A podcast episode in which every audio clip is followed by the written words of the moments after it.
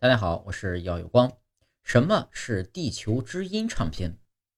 一九七七年八月和九月，人类成功发射了旅行者一号和旅行者二号探测器，再次向外星人做了更详细的自我介绍。这一次，他们各自携带了一张称为《地球之音》的唱片，上面录制了丰富的地球信息。这两张唱片都是镀金铜制的，直径为三十点五厘米。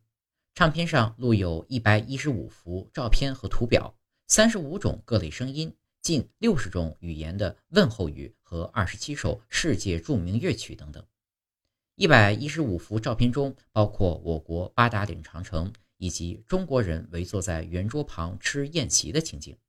此外，还有太阳系、太阳在银河系中的位置和银河系大小等示意图，卫星、火箭、望远镜。等仪器设备和各种交通工具的图片等等，三十五种声音包括风、雨、雷电声、火箭起飞和交通工具行驶时时的声音，以及成人的脚步声和婴幼儿的哭笑声。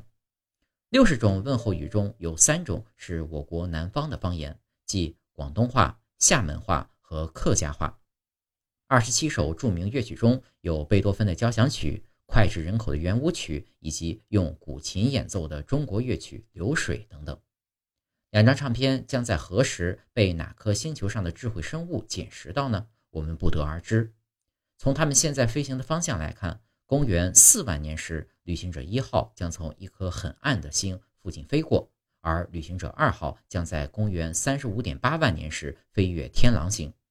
如果在这些星以及其附近空间存在智慧生物的话，它们有可能被截获。